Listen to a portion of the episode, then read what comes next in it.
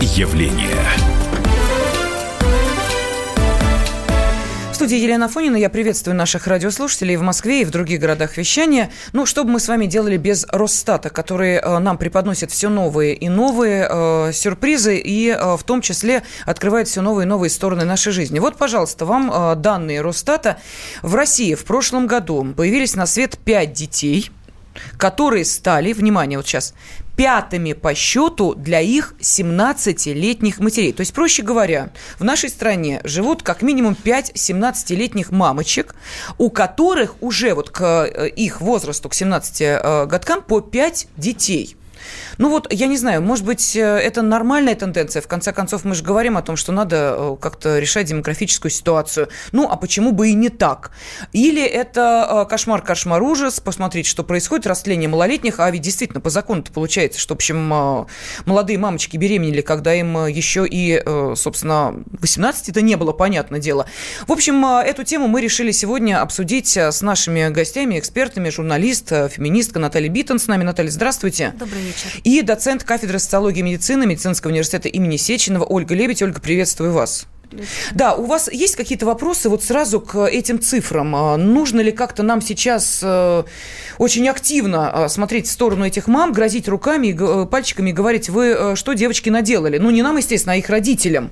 Или это тот процесс, который не остановить, и подростки раньше взрослеют, и начинают сексом заниматься раньше, и нечего на это закрывать глаза? Как вы считаете, Наталья? Я полагаю, что вот в этой информации, а я в нескольких источниках ее прочла, нет очень э, важного дополнения. Это правовой оценки, то есть, безусловно, мы должны это иметь дело с уголовным кодексом. Потому что там ведь не только женщины, которые, ну, 17-летние женщины, у которых по пятеро детей, там ведь и, оказывается, есть 12-летние матери. Есть. Да, и, соответственно, журналистам стоило бы написать, да, что все это уголовное преступление в отношении детей, их сексуальной неприкосновенности. Вот. Но, а вот а все остальное, я думаю, нам просто сегодня нужно обсуждать, потому что для меня это очень тревожная тенденция. Я, считаю, я, я понимаю, что все те службы, которые государством а, обязаны следить за благополучием детей со своей задачей не справляются. Угу. Ну вот смотрите, а, сразу вот лично у меня а, возник следующий вопрос. А где проживают эти мамочки молодые? Да, я думаю, у вас тоже. Потому что понятно... У меня 5, были предположения. Да, пять детей, 5 детей для центральной России, например, это, ну, скорее это исключение, чем правило, вообще в принципе да, 5 да, детей. Когда мы говорим о э, пяти малышах у мамы, которой еще нет 17 лет, ну, понятно, что уж все, включая там и и э, социальные службы, и органы опеки, и, я не знаю, ту же судебную правовую систему тут же насторожились и сказали, что происходит. Давайте вспомним историю девочки Вали. Помните, малолетняя мамочка, которая проживала вместе со своей бабушкой, ну, девочка ей сколько, 12, по-моему, было 13 лет. И в итоге, значит, э, она родила ребенка от э, мужчины, который снимал у них там квартиру. От трудового комнату. мигранта. Ну, трудового мигранта, да. Потом вышла за него замуж, родила еще, по-моему, двух детей. В общем, вот такая сложная семья. Но, тем не менее, первый-то факт происходил э, при э, всеобщей огласке. Если это был я ужас, не ужас. ошибаюсь, вот этого человека, отца этих детей, по-моему, Павел Астахов защищал активно. Ну, вот это я не помню. Боюсь ошибиться, но что-то у меня вот есть такая да, заметочка да, в памяти, зарубочка, да, я бы сказала. Я, у меня тоже э, вот эта информация вызвала несколько, как бы, э, вызвала несколько вопросов. А, во-первых, а, я так и не нашла источника, где вот действительно про них э, было бы указано, да, что вот эти в, в Роскомстате, я имею в виду, в, на официальном сайте, потому что к этим цифрам есть несколько вопросов, да. Во-первых, мы не знаем, рожала ли эта девочка сама. Возможно, что она вступила в брак брак и усыновила, но тогда у нее должно, ну тогда у нее угу. должно ну, более старшего мужчины, да, у которого понимаю. есть дети, да, вот, и тогда она усыновила, но тогда у нее было, на, во-первых, разрешение на вступление в брак там 16-17 лет, и потом уже, соответственно, ну, государство должны дали быть ей разрешение. Это первое. Во-вторых, опять же, мы не можем, поним, ну, можем знать или не знать, может быть, это было рождение двойни или тройни, то есть это не обязательно. И тогда, соответственно, если регионы, где действительно более ранние возраст вступления в брак, хотя у нас общая для всей России еди, еди, ну, единая, но все равно мы знаем, что есть разрешение на брак, и это было не, ну, не только сейчас в современной ну, России, но еще в советские времена, когда мы это разрешение получали. Во-вторых, если мы берем исторические какие-то тенденции, то а, там к 18-19 годам прошлого, ну там 18 или более раз, ранних возрастов, она уже обязана была, она к 19 годам уже считалась старой девой, да, и, соответственно, возраст рождения там первого ребенка, он ну, мог быть действительно и 13, и 14 лет, и 15, и есть масса регионов, где, допустим, к 18 годам, к современному совершеннолетию, там второй, третий ребенок, ну, если это не нормально, но, по крайней мере, это, это тенденция. Вот. Поэтому и на то население, которое у нас существует, и еще один вопрос у меня как бы возник, да, это то, что э, сейчас мы бываем, я бываю на демографической секции в Доме ученых, и несовершенство регистрации, э, ну, и рождения этих детей, потому что от этого зависит там э, показатели при, прироста населения или нет, они могут быть разные, и, возможно, это одна и та же девочка, ну, то есть я не говорю про пять, да, ну, может быть, их всего две или три, потому что они могли быть учтены по э, разным источникам, там, где она родила и где там был зарегистрирован этот ребенок, потому что ну, несовершенство системы есть. Я сейчас подробности не буду говорить, но возможно, что был вот двойной. В-третьих или в-четвертых, в-пятых, там действительно есть регионы Северного Кавказа, где э, вот тенденция более раннего вступления в брак, она традиционная, и, наверное, там проще посту- ну, получить разрешение на вступление в брак, и тогда там второй, третий ребенок, он уже а, ну, закономерен.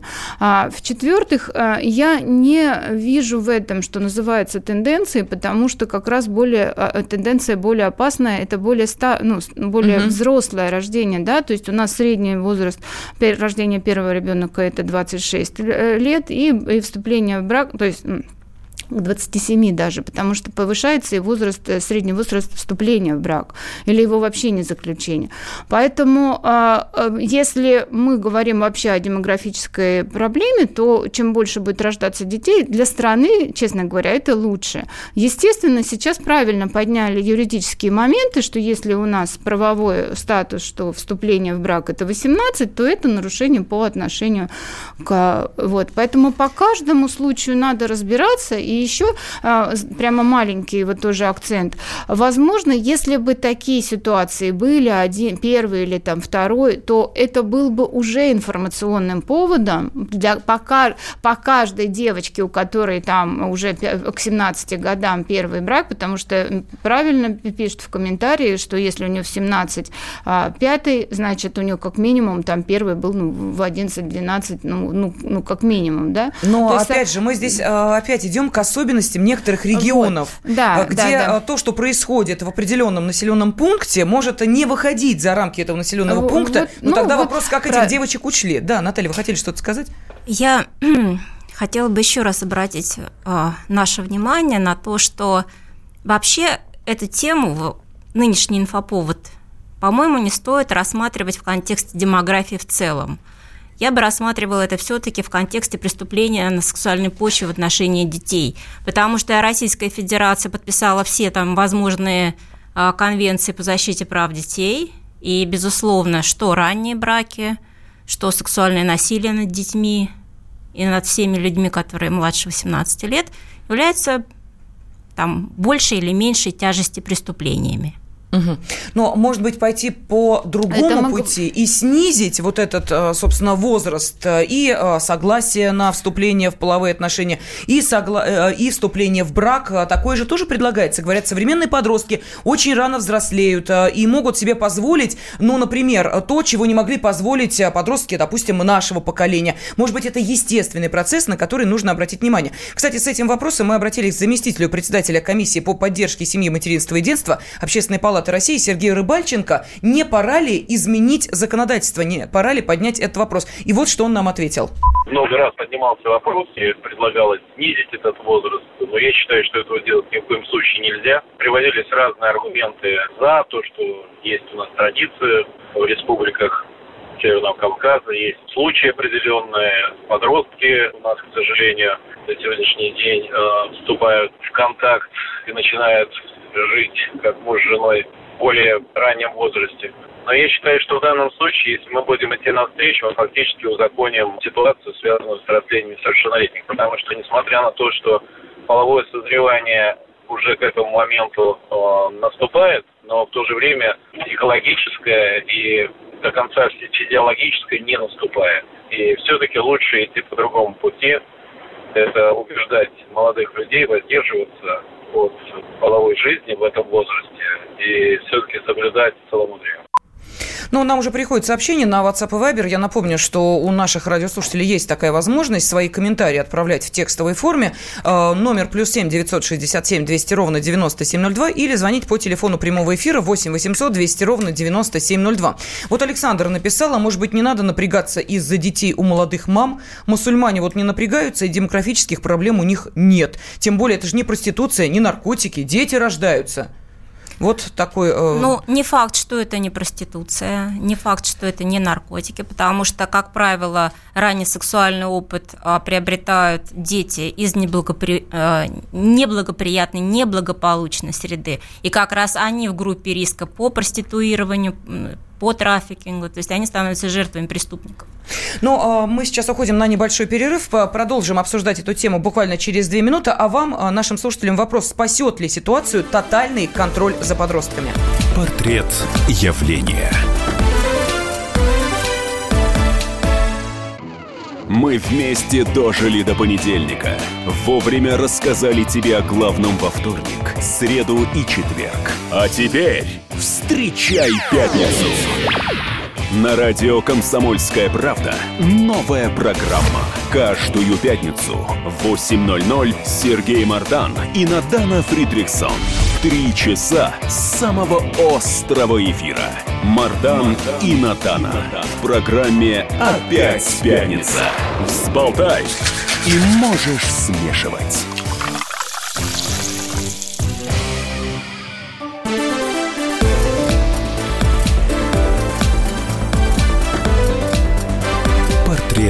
Явления. В студии журналист, феминистка Наталья Биттон, э, доцент кафедры социологии и медицины Медицинского университета имени Сеченова Ольга Лебедь, я Елена Фонина. И э, сегодня мы э, обсуждаем те данные Росстата, которые, ну, честно говоря, несколько шокировали. Вот смотрите эти цифры. В нашей стране в прошлом году у, внимание, 17-летних матерей, их 5 таких, по 5 детей. То есть вы понимаете, да, у каждой 17-летней мамы уже на момент ее 17-летия 5 детей есть. Далее идем. Более 190 детей родились у 14-летних мам. То есть 14-летняя мама вот уже имеет э, одного э, или двух детей. 34 ребенка родились у 13-летних, 4 ребенка в прошлом году родились у 12-летних девочек. И э, здесь тут же возникает вопрос, что нам делать с этой статистикой? Закрывать на нее глаза, говорить некие особенности, в том числе и национальные, или это большая законодательная проблема? Потому что те, кто, собственно, с этими девочками эм, сексуальный контакт вступал, нарушали законы Российской Федерации. Так что статистика в данном случае против закона. Но э, поскольку мы делаем определенный акцент на э, национальный колорит, э, Маргарита Симонян, главный редактор Rush Today, э, рассказала о том, что для нее вот эта статистика – это не шок, потому что в ее среде детской многие жили именно так. Вот давайте послушаем. Множество моих тер, троюродных, например, выходили замуж в 14-15 лет и к 17 годам имели по двое-трое детей. Потому что такова традиция во многих регионах до сих пор.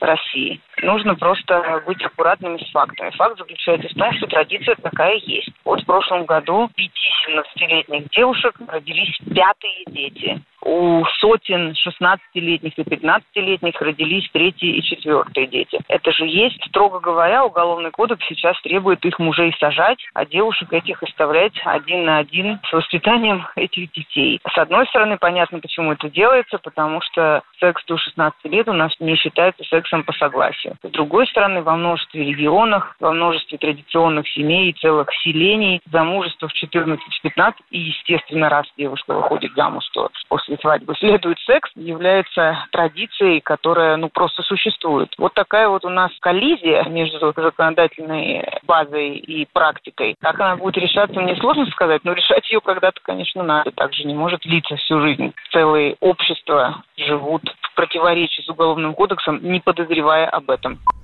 А, журналист и ведущий радиостанции «Комсомольская правда» Сергей Мардан ответил Маргарите Симонян.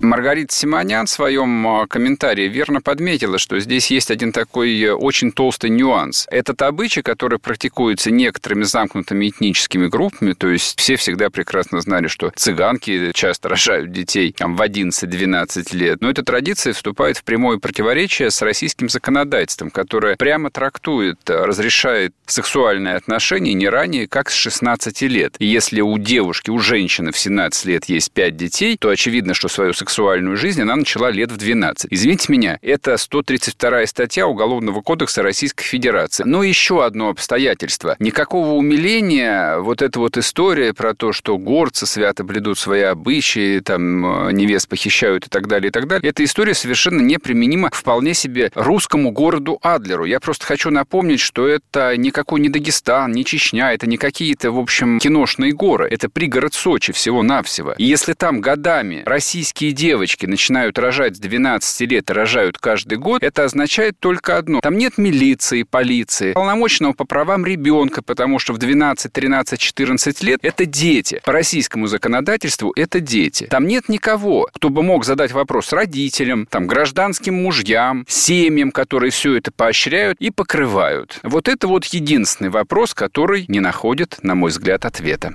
Ну, давайте вопрос адресуем и нашим радиослушателям для того, чтобы услышать их мнение. Как вы считаете, может быть, данную ситуацию спасет действительно тотальный контроль? Контроль со стороны э, власти, контроль со стороны социальных служб, контроль со стороны, в конце концов, тех же родителей. Ведь у каждой 12-летней девочки наверняка есть э, и мама, и папа. Ну, хорошо, ну, хоть один родитель-то есть. Они ну, же не могут не видеть. концов, опекуны. Есть. Они не могут не видеть, что происходит с этим ребенком. И если ребенок беременный и, и, и простите меня, рожает ребенка уже не а, ребенок рожает ребенка. Действительно так. Но это по факту не первого, так. а второго и третьего, ну, наверное, уже что-то не то и в самой семье, и в самом окружении этого подростка, этого ребенка, этой девочки. И вот что с этим делать? Может быть, действительно тотальный контроль, в первую очередь, со стороны родителей. Согласны вы с этим или нет? Пожалуйста, ждем ваших телефонных звонков 8 800 200 ровно 9702. И мне вот а, просто интересно, если бы ваша дочь-подросток, вот, ну, давайте не будем брать крайности, 12 лет, да, но вот 14-15-летняя пришла и сказала, там, мама, папа, я беременна, что бы вы посоветовали? Вот мне просто интересно, вот что бы вы сделали в этой ситуации? Я обращаюсь к нашим радиослушателям, ну, э, к мужчинам, потому что мы понимаем, да, мужчина, хозяин семьи, уж как скажет, так скажет, и к женщинам тоже. Мне вот интересно, рожай или будем беременность прерывать. Вот какой выход из этой ситуации увидят э, наши радиослушатели, наши родители? Э, ждем, э, ждем ваших телефонных звонков. Пока тот же вопрос я задаю нашим экспертам, гостям и Наталье Битон, и Ольге Лебедь. Вы-то как считаете? Может быть, действительно контролировать надо всю эту ситуацию? Как только мы видим девочку с растущим пузиком, это она не пирожков объелась, а, наверное, что-то не то в семье. Я думаю, что думать об этом нужно гораздо раньше, и решать эту проблему действительно нужно на государственном уровне. Но не тотальным контролем, а образованием, просвещением и взрослых, и детей. То есть дети должны знать, что собой представляет их тело, как работает их репродуктивная система и к чему приведут сексуальные контакты. В странах Европы, например, Нидерланды, Дания, а, Швеция, там, где сексуальное просвещение налажено нормально – там возраст вступления в сексуальные отношения значительно выше, чем в России. Он там приближается к возрасту совершеннолетия. В России, к сожалению, это рано. Вот проституирование девочек начинается примерно с 13-14 лет, уже проституирование.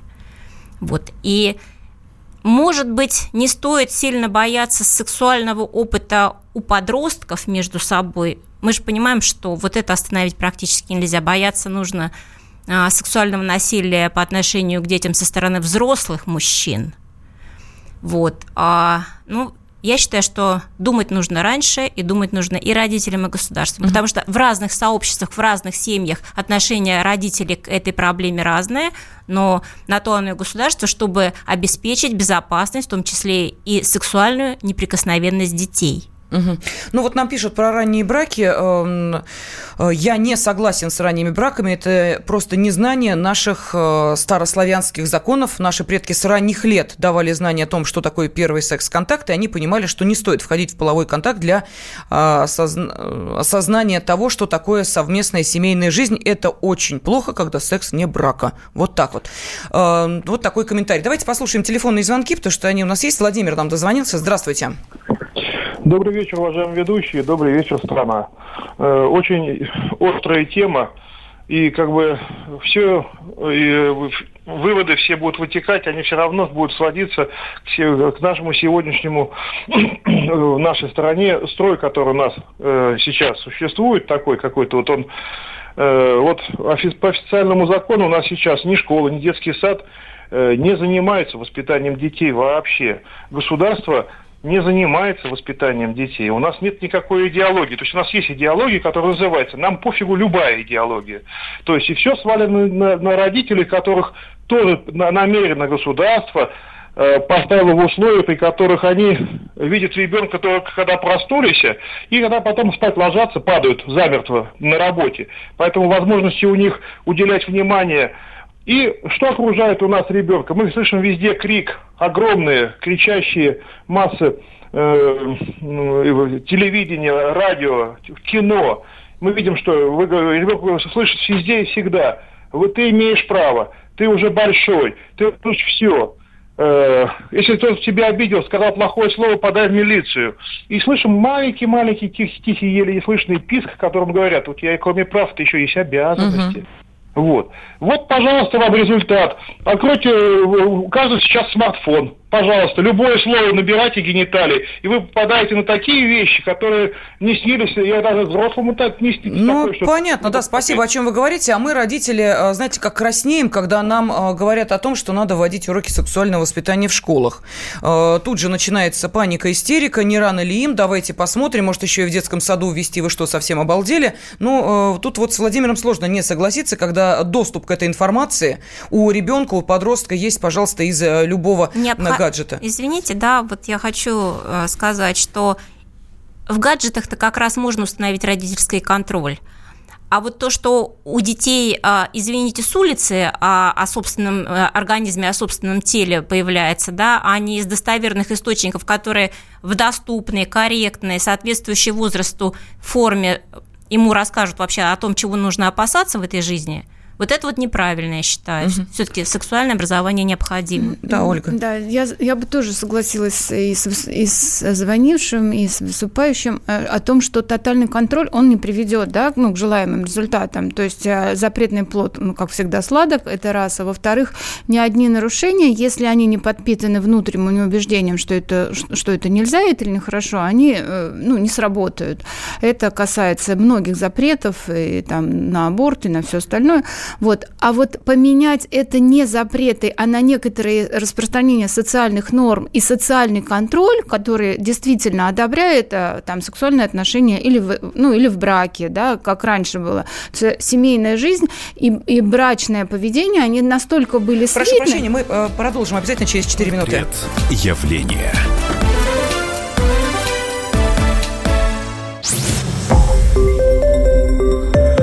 Радио «Комсомольская правда». Более сотни городов вещания и многомиллионная аудитория. Хабаровск 88 и 3 FM. Эм. Челябинск 95 и 3 FM.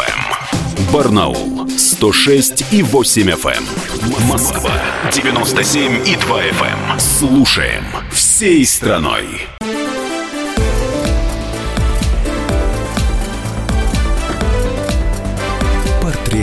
Портрет студии журналист-феминистка Наталья Биттон и э, доцент кафедры социологии и медицины Медицинского университета имени Сеченова Ольга Лебедь, также я, Елена Фонина. И э, сегодня мы обсуждаем, ну, просто шокировавшие нас э, данные Росстата о том, что в нашей стране проживают мамочки, чей возраст, вот смотрите, 14, 13, 12 лет. Вот у 12-летних в прошлом году 4 ребенка появились на свет, у 12-летних мамочек. Мы уж не говорим про 17-летних матерей, 5 вот таких у нас мам в стране проживают, у которых к 17 годам уже 5 детей, по 5 детей у каждой.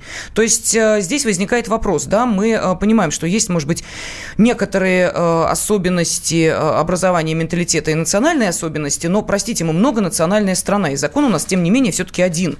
И у нас есть по закону возраст сексуального согласия, который составляет 16 лет, и за половой акт, совершенный взрослым человеком, с не достигшим 16-летия э, ребенком э, вообще-то уголовная ответственность. Может быть, в этой ситуации надо закон просто переписать с учетом определенных, ну, так скажем, да, э, географических территорий нашей страны. Может быть, там эти законы как-то нужно немножечко подкорректировать. Ну, в конце концов, даже мы помним, да, при вступлении в брак разрешается снизить возраст вступления в брак при обнаружении, ну, каких-то обстоятельств. Да, Наталья, вижу, вижу. Ну, я, конечно, считаю, что ни в коем случае этого делать нельзя. Нельзя нормализовать а, преступления в отношении детей некими условными традициями или безусловными традициями.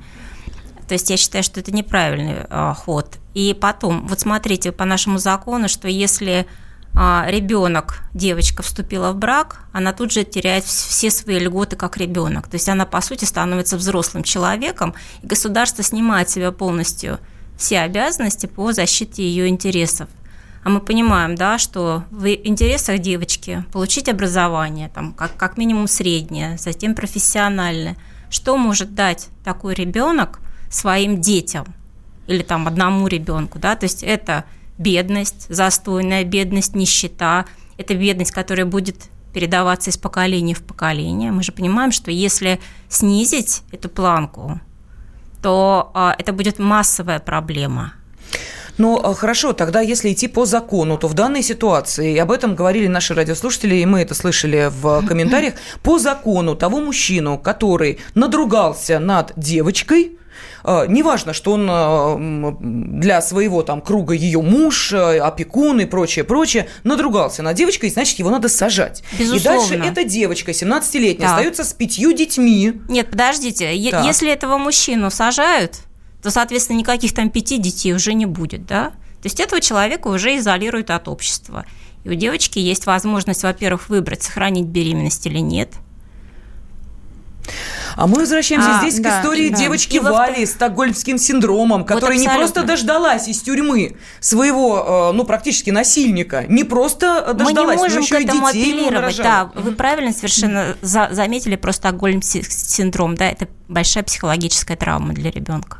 Угу. Ольга. Ну, дело в том, что здесь получается если она вступает в брак, и, берет, и уже мужчина берет за, и за нее ответственность, и за детей, да, то есть ну, рожденных, да, она остается по возрасту там, ребенком, но тем не менее тогда получается все то, что она делает, доказать, что там, во-первых, я сейчас не, ну, не беру крайние случаи, да, когда действительно было насилие, но если это в традициях и в культуре, и тогда она меняет статус от, патро, под, от подростка, которым действительно положен там или год, или защита, она меняет статус, она доказывает, что она взрослая, она повзрослевшая, да, она уже сама берет ответственность за этих детей и вступает в брак. И поэтому вот здесь подменять того, что если вдруг э, это все произошло, она обязательно там или он преступник, а, здесь надо очень каждому, каждой ситуации подходить э, ну, очень тонко и... Ну, вот, Она не и может взять на себя эту ответственность. Берет на нее муж, понимаете, Вы понимаете, в брак... что родители должны э, дать разрешение. Соответственно, здесь должны быть две посадки, и на не, мой да, взгляд. и не только родители. Это родители и, и тот человек, который вступил в ну, сексуальные вы же, да, всех пересажаем. Вот, Абсолютно, и, да. и, не, и не Вы только знаете, родители, я, я думаю, но там и какое-то количество сядет, остальные подумают, прежде чем вообще вот это все затевать. Ну, вот здесь в данном случае уже не только родители дают согласие на брак, если это вступление в брак до 18 лет, это еще и государственные органы. И вот если мы тогда, тогда ну не то что органы тогда необходимо да, призвать так, к ответу. Да, тогда действительно не то, что там призвать к ответу, но, например, а, прежде чем давать это разрешение, нужно не только физическая там справка от гинеколога, да, но и какое-то социальное обследование той семьи или той ситуации, которая могла бы подтвердить, и уже на основании этого этого, что это действительно создание новой семьи и воспитание этих детей, которые там будут контролироваться, возможно, такие семьи благополучны, они неблагополучны, просто их брать на контроль. А во-вторых, если мы сейчас говорим вообще о тенденциях более либерального отношения ко всему, и в том числе и к сексуальным дебютам наших подростков, если мы поменяем или более, ну там не то, что ужесточим, но постепенно будем меняться, если мы говорим эм, там 20-30 лет назад, сексуальные дебюты действительно были более взрослые, у нас тогда не было там культа, может быть, религиозного, но культ целомудрия все равно был, и, и 18-20 лет студентки вступали в, в отношения после брака, возможно, все было, да, это говорили, что в СССР нет секса, он был, но он все равно был более ответственным, и когда мы сейчас говорим о том, не нужно говорить подросткам не о том, как предохраняться, а о том, что ты действительно ответственен и за свое тело, и за свое поведение, и за последствия, которые могут быть. И вот это должно быть, я не, сейчас не навешиваю на кого-то, это должно быть действительно комплексный и семья, и родители, и средства массовой коммуникации. Это все должно быть, а, ну, если раньше э, сексуальное поведение могло быть только в рамках брака, то теперь все виды поведения, они просто разрознены. Репродуктивное оторвано от брачного, брачное оторвано от деторождения, э, от, от, от тенденции, когда вообще отказа от рождения детей. То есть сейчас, когда каждый волен делать все, что, все, что вот мы пожинаем плоды.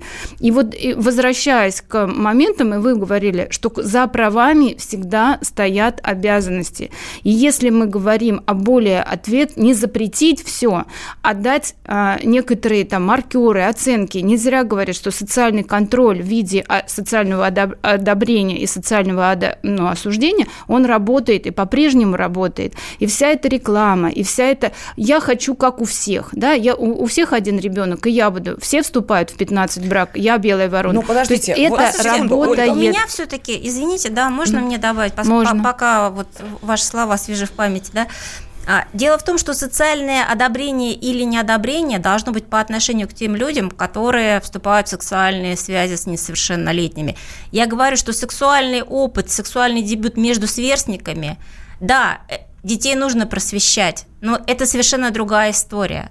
История о том, что а, взрослый человек, совершеннолетний человек вступает в половое связь с девочкой, и она после этого беременеет, это криминальная история. Так ли это? Вот давайте спросим эксперта по Ближнему Востоку и Кавказу, политолога Станислава Тарастова. Станислав Николаевич, здравствуйте. Здравствуйте. Вот мы тут подвергли осуждению э, некоторые традиции, которые существуют, как вот выяснилось, и в нашей стране, ну, согласно статистике и данным, иначе откуда у 17-летней э, э, мамочки пятеро детей, ясно, что не в Туле эта мамочка проживает. Может быть, действительно среда, где эти мамы живут и где у них достаточно взрослые мужья, это одобряет, и это нормально, и не лезьте туда и не трогайте эти семьи. Вот, может быть, так надо подходить к этому вопросу? Нет, вы знаете, у нас есть общество, особенно это на юге, Кавказа характерно, где присутствует, чувствуется сильное влияние ислама.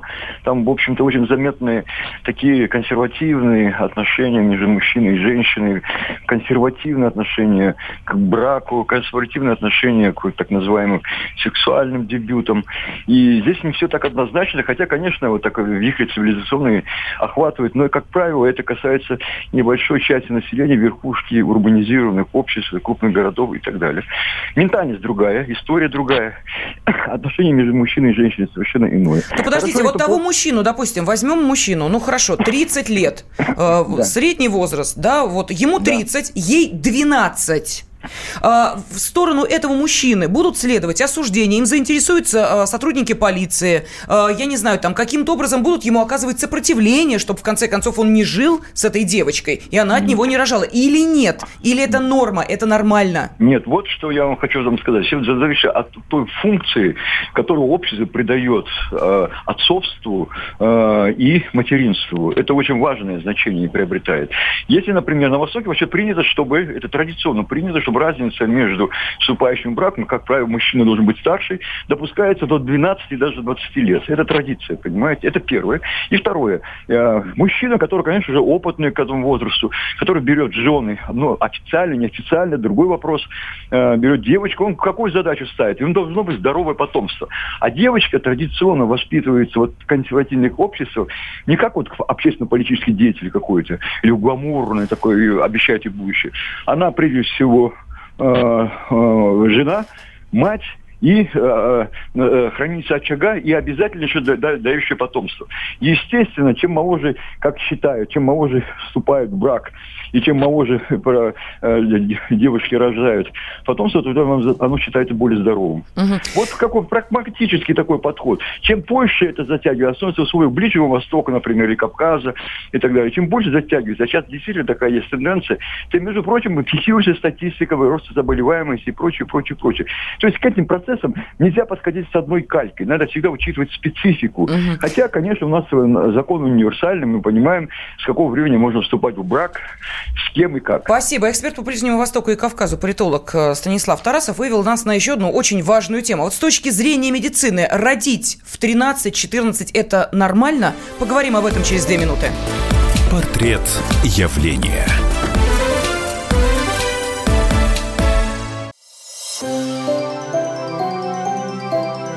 Комсомольская правда представляет Как тебя зовут? Давид Шнейдров Давид. Почему тебя назвали Давидом? Мама говорила, что звезда родилась. Давид, мы делаем тебе предложение, от которого невозможно отказаться. Синяя или красная таблетка? Я возьму большой куш. Окей, тогда ты пустишься во все тяжкие.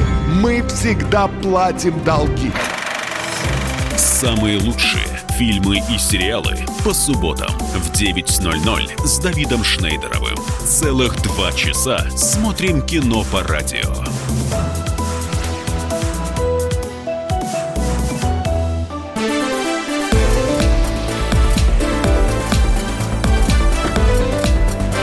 Портрет явления. 5 17-летних россиянок родили по пятому ребенку. Вот такая статистика, и об этом нам сообщил Росстат. Ужас, кошмар, что с этим делать, каким образом э, взять под контроль э, разнузданных подростков, кто-то думает, что это они виноваты, или взять э, под уже довольно серьезный контроль тех мужчин, которые совращают этих несовершеннолетних девочек, от которых, собственно, девочки потом и рожают. Сегодня об этом разговаривают и спорят в нашей студии журналист, феминистка Наталья Биттон и э, доцент кафедры социологии и медицины Медицинского университета имени Сеченова Ольга Лебедь.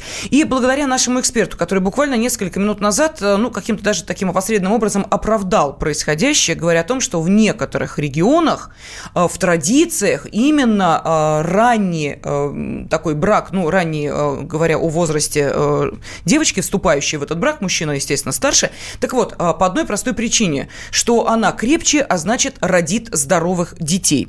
Вот тут же возникает вопрос, вопрос, нормально ли это с точки зрения медицины? 13-летняя мама, она вообще как способна выносить, родить здорового ребенка? С этим вопросом мы обратились к врачу, акушеру-гинекологу, эксперту Всемирной организации здравоохранения Любови Ерофеевой, и вот что она нам ответила.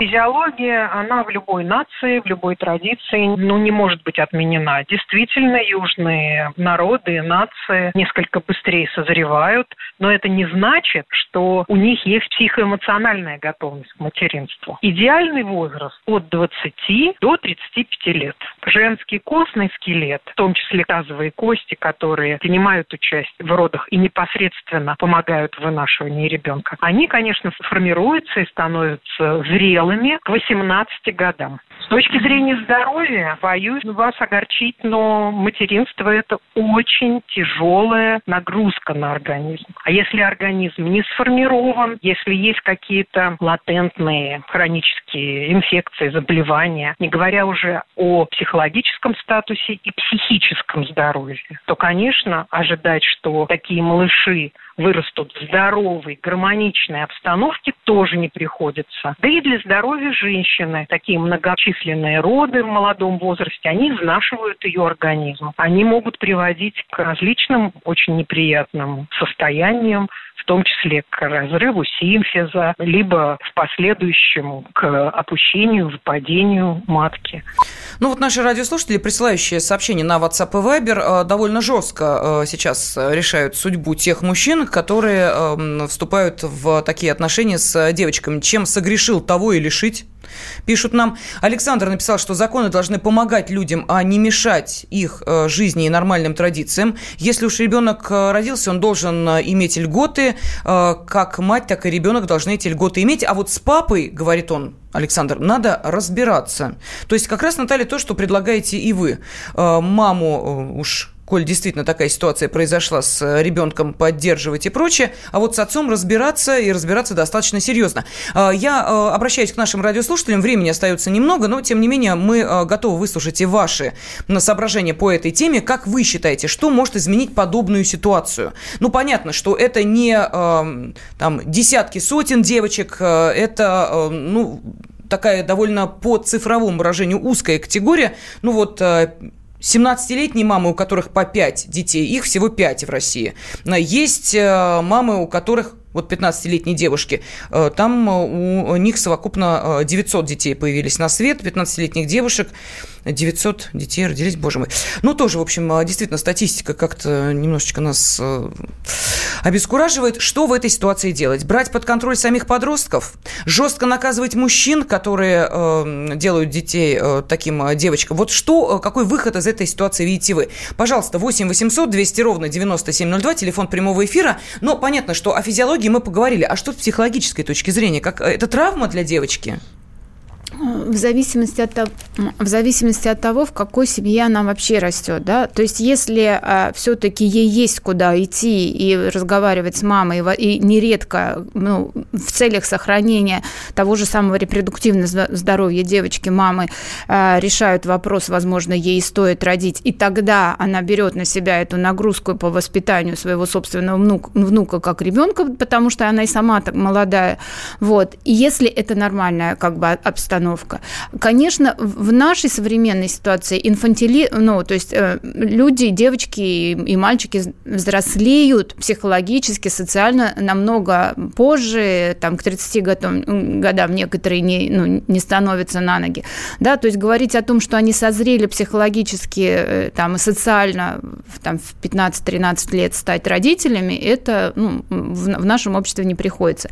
Но, тем не менее, а если у них нет вот этих доверительных доверительных отношений, то, естественно, они становятся чаще всего, скорее всего, вот о чем говорится, может быть, там жертвами преступлений э, ну, в, прямых или, или косвенных, может быть, это и было там по согласию, они, они, ну вот не прямое насилие, но отчасти.